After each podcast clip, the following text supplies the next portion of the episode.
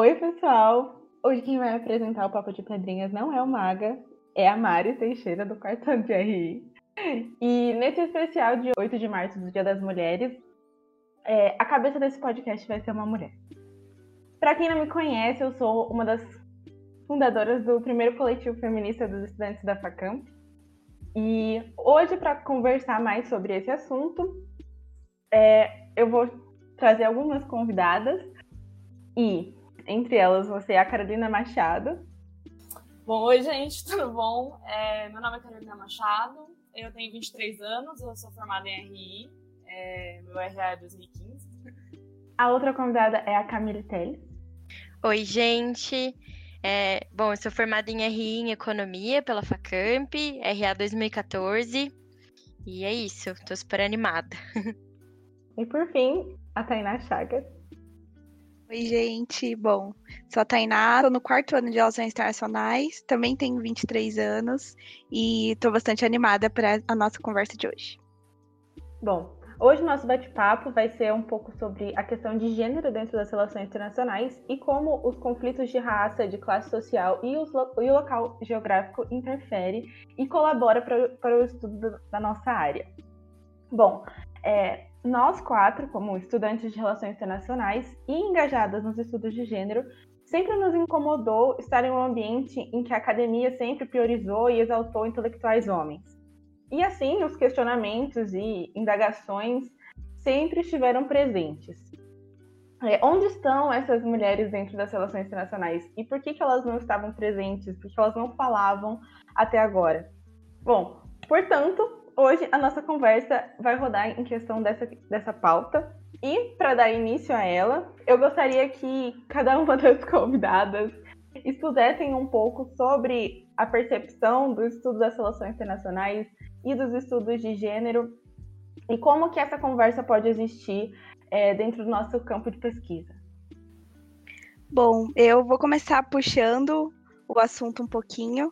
É, primeiro, acho interessante a gente refletir sobre como é que surge a nossa vontade de estudar determinados assuntos e como experiências ou ausência de experiências no ambiente universitário, que é o que a gente está falando hoje, pode contribuir ou não para que a gente comece a estudar sobre, enfim, estudos de gênero ou questões que em algum momento é, batam de frente com a questão de gênero, né? E aí eu queria só, enfim, fazer um parênteses de que para mim essas percepções vieram anteriores à faculdade, porque eu acabei entrando na faculdade um pouco mais velha. E quando eu cheguei na faculdade, a minha indagação sempre foi como é que eu consigo fazer relações internacionais e estudar problemas que muitas vezes são tidos como problemas domésticos. E aí eu acho que isso em algum momento é algo que sempre acaba pegando pra gente, principalmente para quem gosta de estudar Brasil, para quem gosta de estudar, enfim, alguma questão um pouco mais específica que se a gente olha pela lente tradicional das relações internacionais e pelos autores é, majoritariamente tradicionais, mainstream que a gente vê na disciplina, parece que esses assuntos são impossíveis de serem estudados. Então, acho que um pouco desse podcast tem o intuito de mostrar como é que tudo pode ser relações internacionais de alguma maneira e como parte muito de, desse malabarismo que as alunas têm que ter, né, para conseguir fazer essas questões encaixarem, porque elas ainda não são tão evidentes, não são um campo tão consolidado quanto estudos, por exemplo, de segurança e defesa, algo que geralmente tem mais a cara de RI no sentido tradicional, né?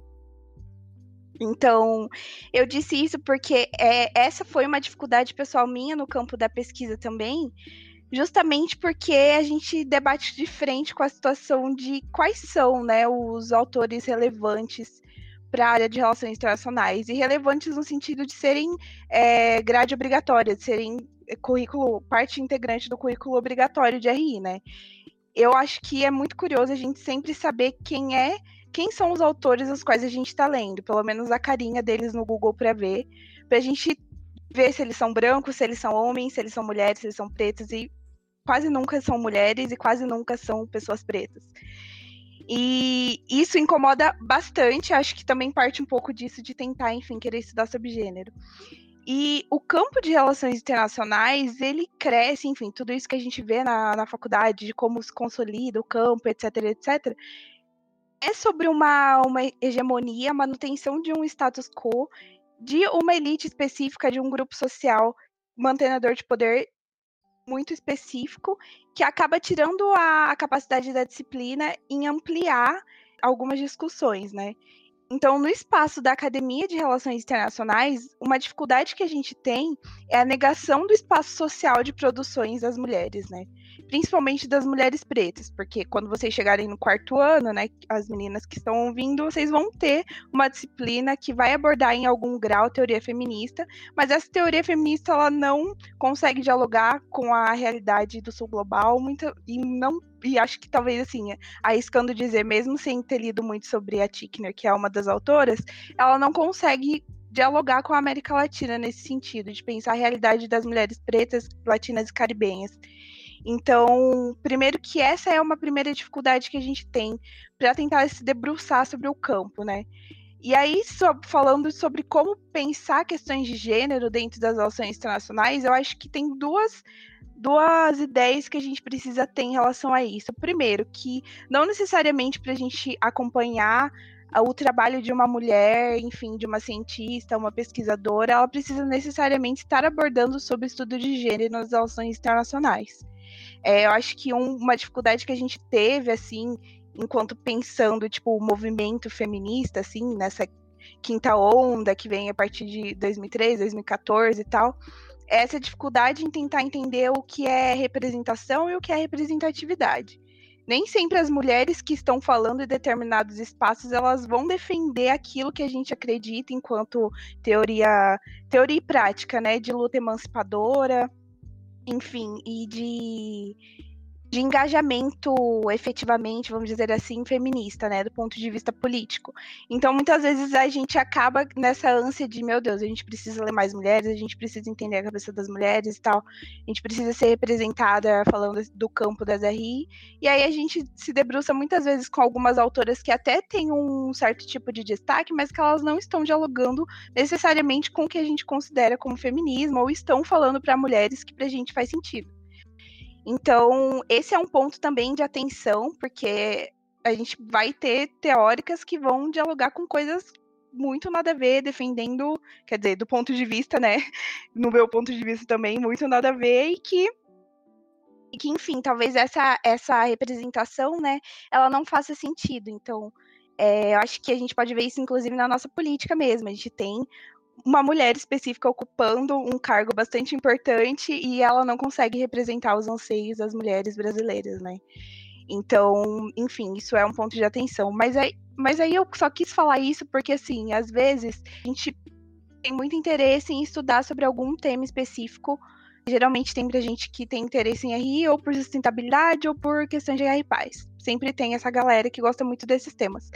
E aí, fica como um ponto de atenção de tentar rever as suas referências bibliográficas e tentar encaixar, tentar procurar que muitas vezes tem muitas mulheres, muitas vezes não, sempre tem muitas mulheres incríveis escrevendo sobre assuntos extremamente relevantes, mas que são arbitrariamente escondidas no campo da pesquisa, justamente porque a academia é esse lugar elitista, só não é etarista, todos os outros istas é, é, é, o que constitui o campo da academia. Então, você vai, vai ser muito difícil você conseguir encontrar mulheres que tenham esse destaque e tudo mais.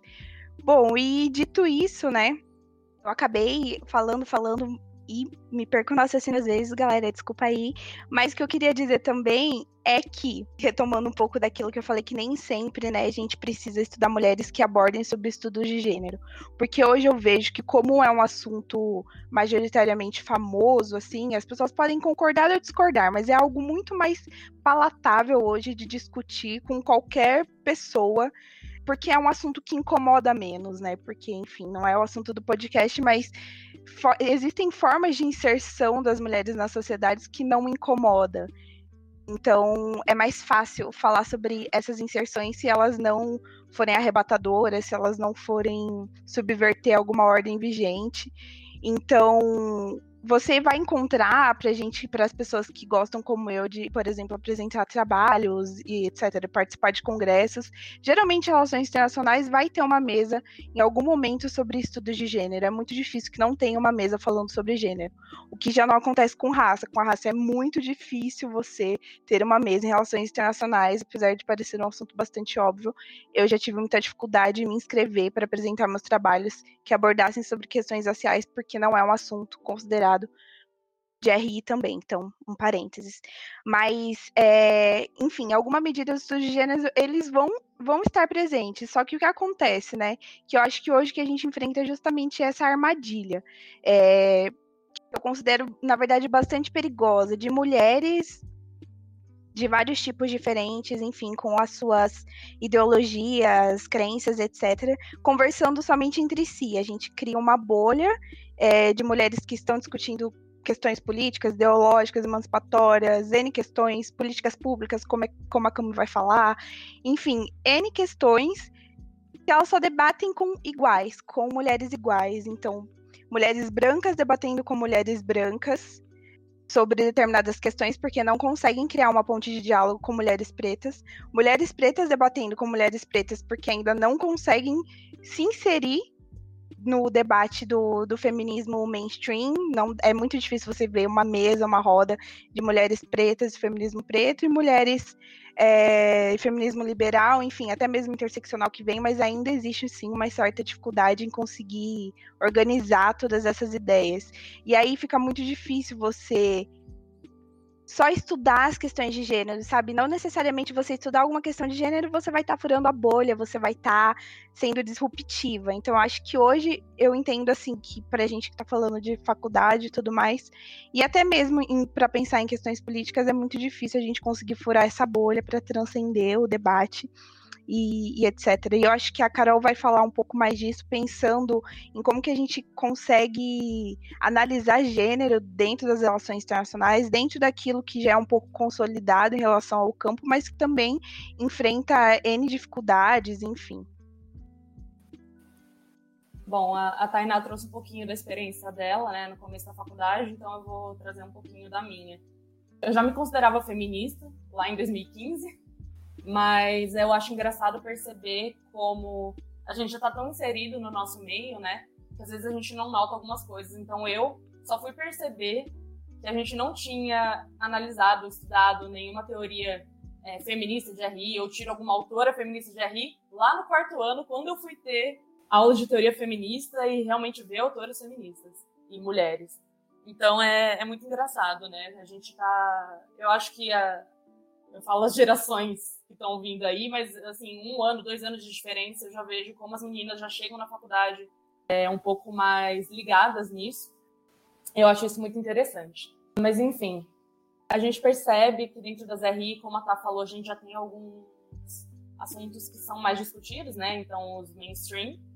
E ao longo da faculdade eu fui percebendo que tinha alguns assuntos que eram negligenciados.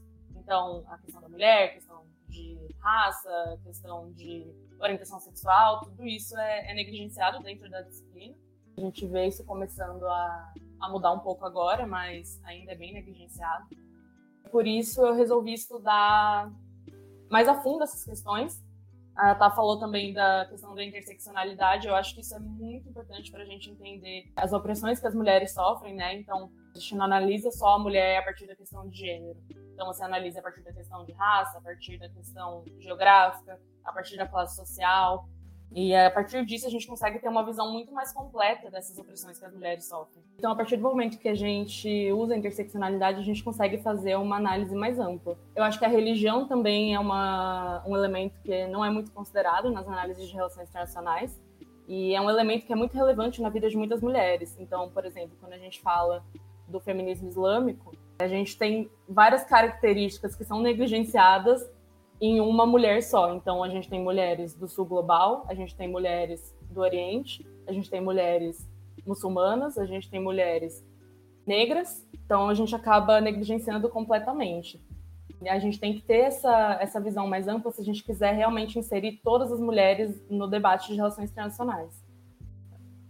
Bom, e eu, eu queria fazer um adendo nisso que a Carol coloca, né, de puxar o conceito de interseccionalidade. Eu acho que isso tá, que esse conceito tem se familiarizado muito, né? Eu acho que ele é bem fundamental para pensar sobre questões sociais no geral.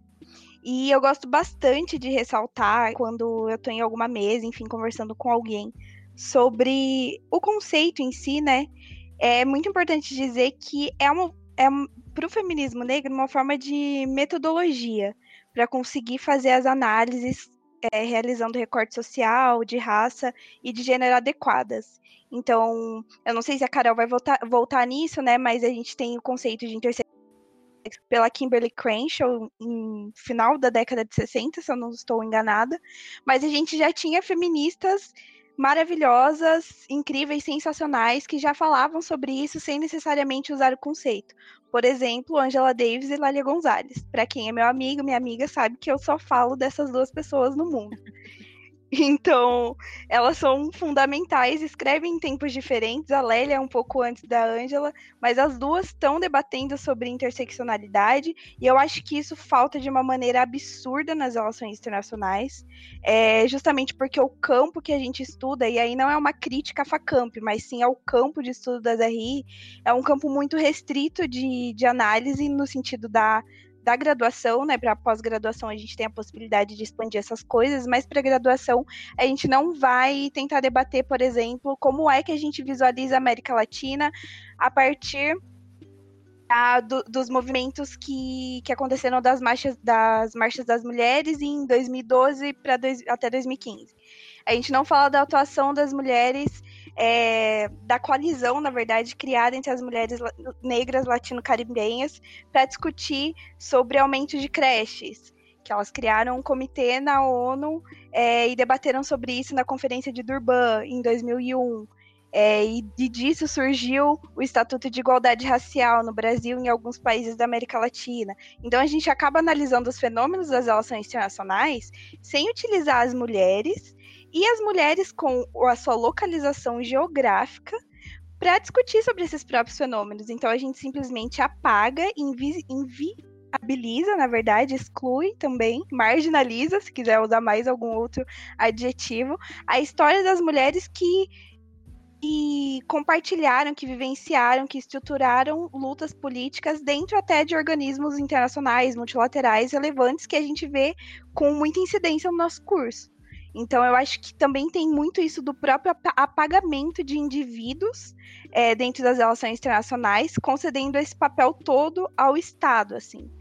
Eu acho que isso também é uma, uma prerrogativa, né, Carol, para pensar sobre outros feminismos.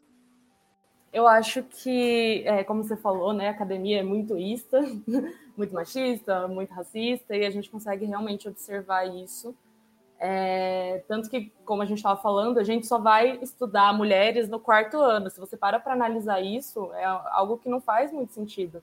É, e aí, novamente, não como uma crítica à FACAMP, mas é perceber que linearmente as mulheres só foram começar a ter relevância dentro da academia a partir dos anos 80. Né? Eu acho que em torno dos anos 80, que é quando a Tickner também começa a escrever, tem a Cynthia Enlow também, que começa a falar sobre. Sandra Whitworth, são todas autoras que eu acho que, para quem gosta de, de, autoras, né, mulheres e feministas dentro das RI, deveria conferir já desde o começo do curso, porque é isso que a gente tem que fazer, né? A gente tem que estudar essas coisas por fora. A gente não tem isso diretamente na, na faculdade. E isso é uma coisa que me chama atenção muito depois que eu comecei a, a perceber, né? Isso, uma coisa que ficou muito claro para mim é isso. A gente tem que ter esse conhecimento por fora. Não dá para se contentar só com o que a gente aprende na faculdade. Uma coisa que isso foi algo também que sempre me incomodou muito. Ah, depois que eu terminei o primeiro ano e que eu comecei a me interessar e estudar mais sobre as questões de gênero, por que, que a gente não via nada daquilo? É, esses estudos não têm nada a ver com as relações internacionais, para a gente não tá vendo. E realmente, a estruturação da, da disciplina como um todo é muito machista e elitista, e como a Taina disse, entre outros istas. É, e a gente tem que fazer esse trabalho de buscar por fora, né? Que é, acaba sendo um trabalho a mais que a gente faz, mas é uma contribuição nossa para quebrar com esse paradigma é, tradicional que as relações internacionais traz até hoje. Sendo que cada vez mais esses assuntos ficam mais recentes e mais falados por, por todo mundo, né? E quando a gente para para olhar as RI, não tem como a gente separar a questão de gênero de absolutamente nada, porque quando você pensa, por exemplo, guerra, o estupro, por exemplo, é, por exemplo, é usado como uma arma de guerra e ele afeta as mulheres. Então, assim, como você não vai fazer uma análise englobando isso? Ou sanções econômicas, por exemplo. A gente tem no Brasil, a gente tem lares chefiados por mulheres que estão em situação de extrema pobreza. Então, como não é relevante a gente analisar essas questões? Então, a questão de gênero está inserida não só ela por ela mesma, né? Mas ela faz um, um link com outras questões. Então, economia, política, sociedade. Bom, acho que a Carol puxou o gancho é, muito, muito claro assim, em relação ao que eu queria trazer também sobre essa relação entre as relações internacionais e os estudos de gênero, é, porque em RI a gente fala muito sobre o papel do Estado é, e isso está totalmente relacionado com essa questão de gênero, né? E só comentando também um pouco da minha vivência, acho que é legal trazer voltando um pouquinho mais para trás, né, que eu sou um pouquinho mais velha, então quando eu entrei na Facamp lá em 2014, a gente não ouviu falar absolutamente nada em relação a isso. E eu não era uma pessoa muito engajada com esse tipo de conteúdo, é, eu não, não sabia sobre feminismo, jamais, assim, tive contato profundo com esse tipo de assunto. Não era um assunto debatido socialmente na proporção que é hoje. Então eu não, não tinha realmente esse conhecimento e esse autoconhecimento para entender a importância dessa discussão. Foi muito legal eu ver ao longo dos anos de Facamp aí a evolução disso, criação de grupos para discussão, introdução desses assuntos nas matérias. Então, a minha turma foi o primeiro ano em que teve o assunto de feminismo na matéria de temas. Então, enfim, a gente foi acompanhando aí a evolução e eu fico muito feliz de ver toda essa evolução.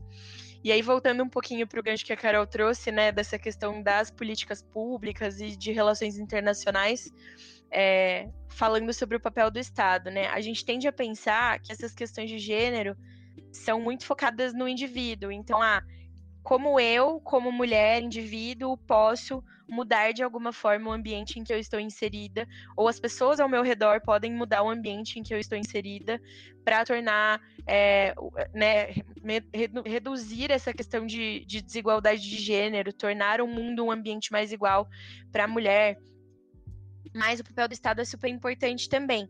É, desde coisas muito simples, então, alguém aqui, acho que foi a Tainá, já citou o exemplo da, da criação de creches, é, para que as mulheres possam, de fato, sair, trabalhar, ter ali a estrutura necessária de suporte social, né, de fato, e, e para elas poderem viver a vida delas de forma autônoma, sem ter toda essa preocupação com o cuidado do filho, do, do lar, enfim.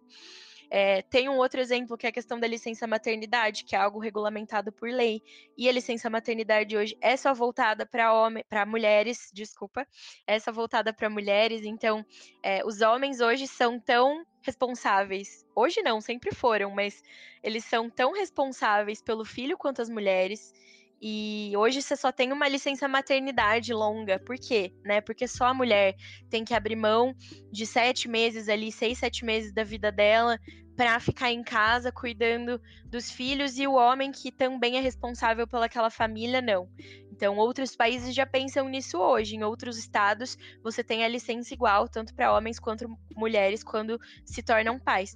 Então, são exemplos de coisas que o Estado pode fazer para reduzir toda essa desigualdade de gênero, porque a gente sabe que o fato da mulher ter filhos ainda é algo que faz da mulher um, um profissional mais julgado no mercado de trabalho, é algo que faz com que ela receba menos.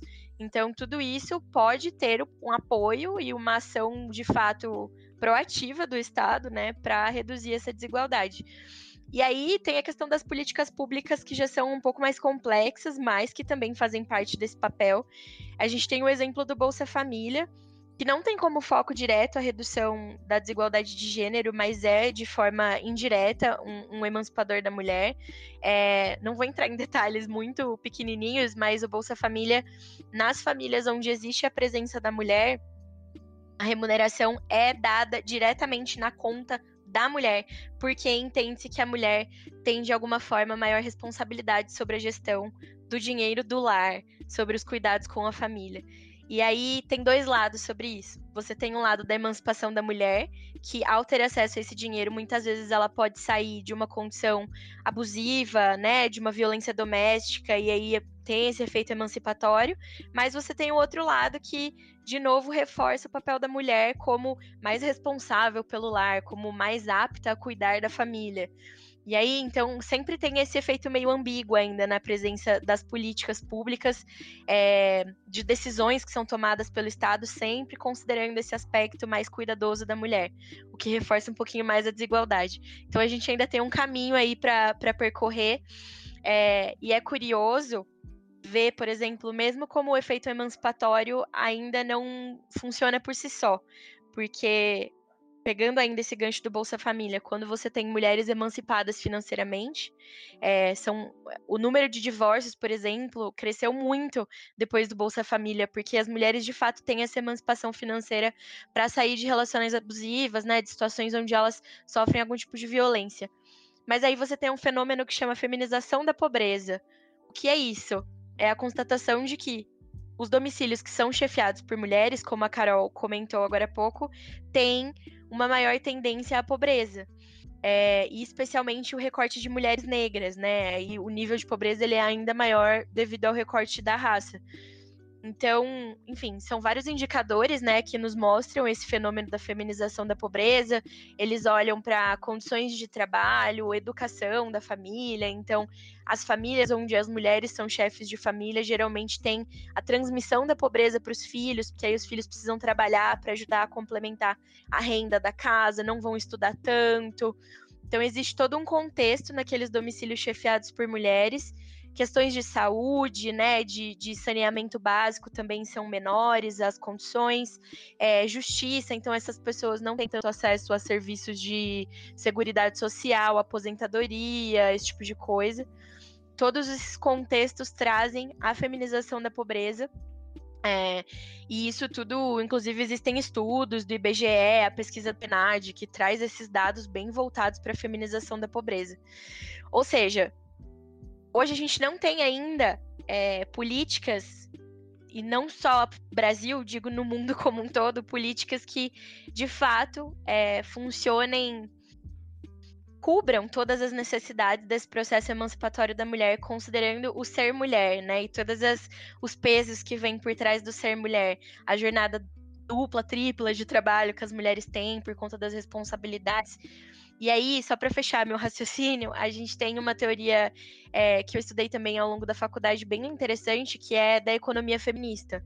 Né? Basicamente, é uma crítica a esse modelo capitalista que a gente vive, e aí Aí tá o, link, né, com o RI. A gente fala tanto desse modelo capitalista, econômico que a gente vive e tal, e isso está totalmente relacionado com essas questões de gênero. A economia feminista, ela se configura meio como uma crítica a esse sistema global capitalista, a essa economia de mercado, dizendo que existe um paradoxo nesse sistema. Então, por mais que ele não possa abrir mão da força de trabalho feminina, ele também não dá às mulheres as condições necessárias para emancipação e ele ainda reforça esse caráter discriminatório aí nas relações de gênero. E existe né, essa crença dentro da teoria de, da economia feminista de que enquanto houver essa divisão sexual do trabalho, enquanto houver esse reforço da, da jornada da mulher no ambi ambiente doméstico, enquanto não houver políticas públicas de fato voltadas para a inserção da mulher na sociedade, é, não vai haver uma emancipação da mulher de fato, né, plena, para que a gente consiga viver aí nas condições que os homens vivem socialmente, vivendo a nossa liberdade, podendo ter as nossas escolhas. É, então eu acho que assim fica muito claro por vários âmbitos aqui que a gente trouxe como as relações internacionais e os estudos de gênero são 100% ligados, né? Como não existe é, emancipação da mulher e, e, e, discussão sobre isso sem passar por esse âmbito das relações internacionais. E aí eu tenho um, eu trouxe uma frasezinha aqui que eu achei muito legal, só para fechar é, a minha parte aqui, falando é, sobre a, a pobreza, ela não é somente o estado de uma pessoa que carece de bens materiais. Então, não é só sobre recursos. É, ela corresponde também a status social específico, inferior, desvalorizado, gênero, religião e todos esses pontos que a gente já trouxe. Isso faz parte de uma citação de uma das autoras que eu estudei bastante durante a faculdade, já que a Tainá trouxe aí as recomendações dela, vou trazer uma recomendação também. É um livro de duas autoras, que são a Elana Cavalcante Silveira e a Suzana de Fátima Marques Silva. Elas falam sobre chefia feminina, uma análise sobre a estrutura de famílias monoparentais femininas e a feminização da pobreza. Então, é uma leitura bem legal aí para todo mundo acessar e entender um pouquinho mais sobre esse contexto da mulher como chefe de família e todas essas questões que eu comentei. Só para complementar o que a Camis falou, é, é por isso que é tão importante a gente ver mulheres ocupando espaços de poder, né? É, porque a gente só vai conseguir mudar essa estrutura, é, a gente só vai conseguir ter políticas que sejam efetivas para as mulheres quando a gente tiver mulheres fazendo essas políticas, atuando nesses espaços. É, dentro das RI também é muito importante, né? Você ter mulheres na diplomacia, mulheres é, negociando, mulheres falando sobre guerra, é, é muito relevante, é muito importante a gente ter essa inserção. Total, eu não é, enfim, não, não que eu ache que um homem não possa atuar em prol das questões de emancipação da mulher, questões de gênero, mas eu não espero que um homem entenda todas essas questões a fundo e eu não espero que, é, enfim, é, seria muito inocente talvez da nossa parte imaginar que um homem vai lutar pela licença paternidade para que ele fique em casa vários meses ali longe do ambiente de trabalho, dividindo essas tarefas com a mulher. Então, de fato, se a gente não votar em mulheres, se a gente não levar mulheres às posições de poder, a gente não vai conseguir ter todas essas conquistas que a gente precisa tanto. Então, ótimo ponto. É assim, lógico, a gente sabe que os homens lutam, podem lutar do nosso lado, né? Mas a gente tem um mundo governado por homens há tanto tempo e as coisas ainda não mudaram. Então, eu acho que por isso que é relevante ter essa essa ocupação dos espaços de poder. Então, um dos assuntos que eu mais tenho me interessado de estudar é sobre a violência política de gênero e como que isso afeta e acomete muitas mulheres, tanto sendo as mulheres que estão dentro da política e que estão é, votando na, nos, nos seus representantes.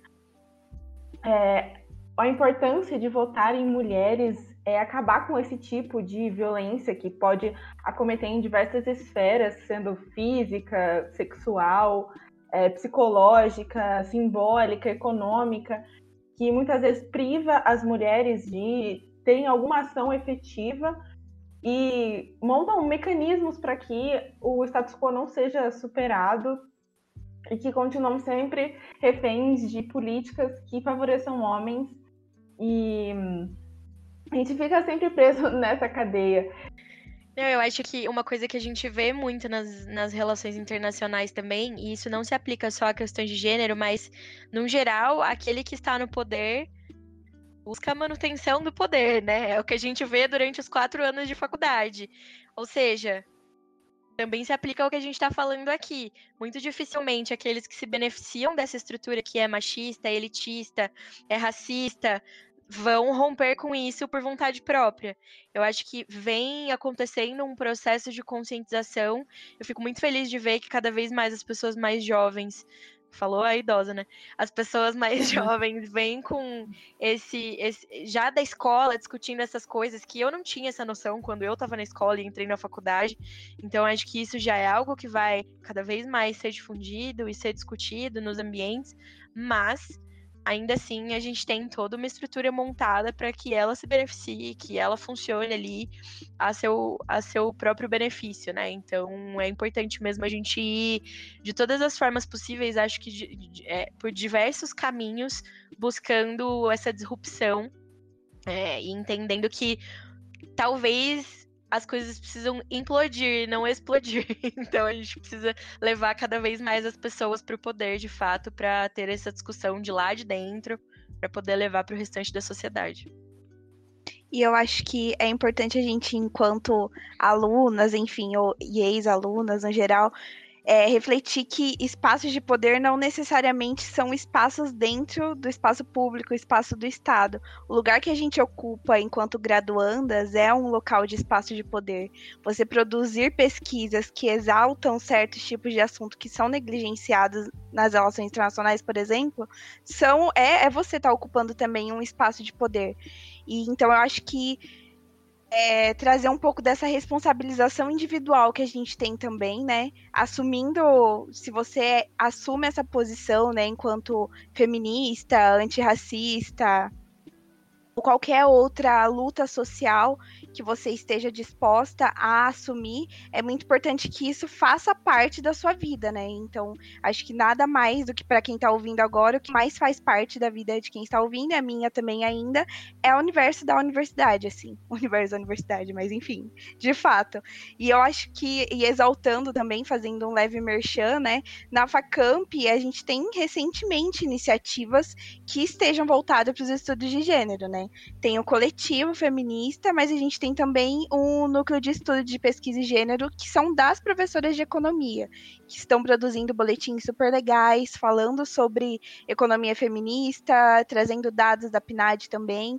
Então, eu acho que construir esses espaços dentro da universidade é mandatório para que a gente consiga, dentro do, do nosso locus social, né, do pouco do espaço que a gente tem ao nosso redor, da nossa bolha, a gente consiga, é, de fato, mexer alguns pauzinhos para levantar algumas questões e, enfim, para deixar registrado o nosso comprometimento com a luta que a gente está dizendo que, que carrega, né? E exercer a nossa voz política também, né? Eu acho que a gente está ali na universidade não dá para para ser neutro com as coisas que acontecem, porque embora a gente estude também, acontecem outras coisas paralelas e a gente é, sempre tem que trazer as nossas pautas e aquilo que a gente acredita para as nossas vivências também. E como a gente sempre, eu sempre falo para mim mesma, né? Eu não vou conseguir mudar o mundo, mas pelo menos eu quero fazer o mínimo para mudar o ambiente onde eu tô. Então, não dá para não dá para simplesmente você cruzar os braços e falar, beleza, está acontecendo, mas não vou fazer nada. Tá acontecendo na minha cara, mas eu não vou fazer nada. É, eu acho que um ponto super importante também que a gente vai percebendo, acho que os quatro anos de faculdade ali, eles são anos que a gente fica muito naquela bolha de RI e, gente, como é maravilhosa a bolha de RI. Eu queria que o mundo fosse a bolha de RI. E aí, Nossa. quando a gente sai, entra no mercado de trabalho, é um tapa na cara de tipo, aquilo era uma bolha mesmo. E você vai ver que as coisas não são assim, que o mundo não funciona desse jeito, que a gente tem um caminho muito longo para percorrer e que privilégio a gente teve de aprender tudo que a gente aprendeu nesse curso e que, e que, delícia é a gente estar cercado de pessoas que aprenderam tudo que a gente aprendeu também, porque a gente sabe como isso faz de nós seres humanos menos horríveis e pessoas que vão tornar o mundo um pouquinho melhor. Então, esse é um ponto também, assim, né, de como a gente leva toda essa vivência e tudo que a gente aprendeu nessa bolha, mantém a nossa sanidade mental para não sofrer tanto com as coisas que acontecem no mundo, é, mas também leva isso de uma forma positiva e tenta transformar um pouquinho em pequenas ações. Então, é, meninas vão entrar no mercado de trabalho, vão se deparar com questões que não agradam, que não fazem sentido, que não estão certas, e a gente sabe que não está certa. Que bom que a gente desenvolveu essa consciência. E aí a gente canaliza isso para as mudanças dentro de cada ambiente que a gente tiver, né? É, eu acho que isso é o mais importante, né? Você falou do tapa na cara, mas é transformar esse tapa na cara em mais vontade de, de lutar mesmo, de fazer transformações que possam beneficiar as mulheres. É, porque realmente a gente vai sofrer. A gente sofre bastante quando sai da faculdade. Mas vale a pena, né? Não, com certeza. Mas é, a ignorância às vezes é uma benção.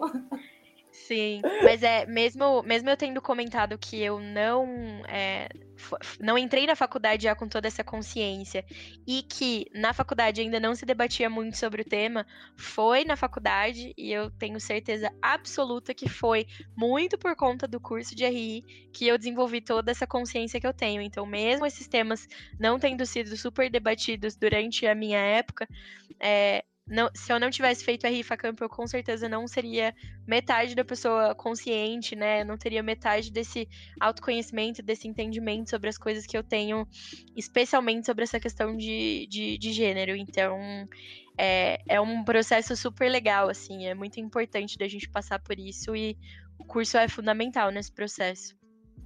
Eu acho que falando de vivência da faculdade, né? É, o que também é muito importante na Facamp é que a gente tem professores, mas principalmente professoras, mulheres incríveis que é, às vezes não têm oportunidade de falar desses assuntos nas matérias, mas durante as aulas elas acabam debatendo esses assuntos, né?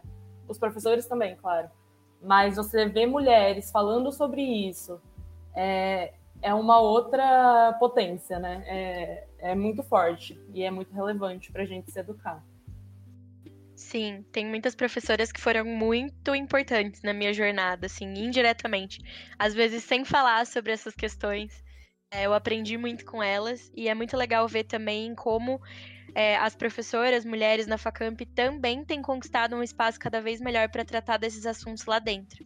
E acho que é uma via de mão dupla. Nós, como alunas, puxarmos a necessidade desses assuntos serem falados e elas, como professoras, conquistarem cada vez mais espaço para a gente ter esse tipo de discussão.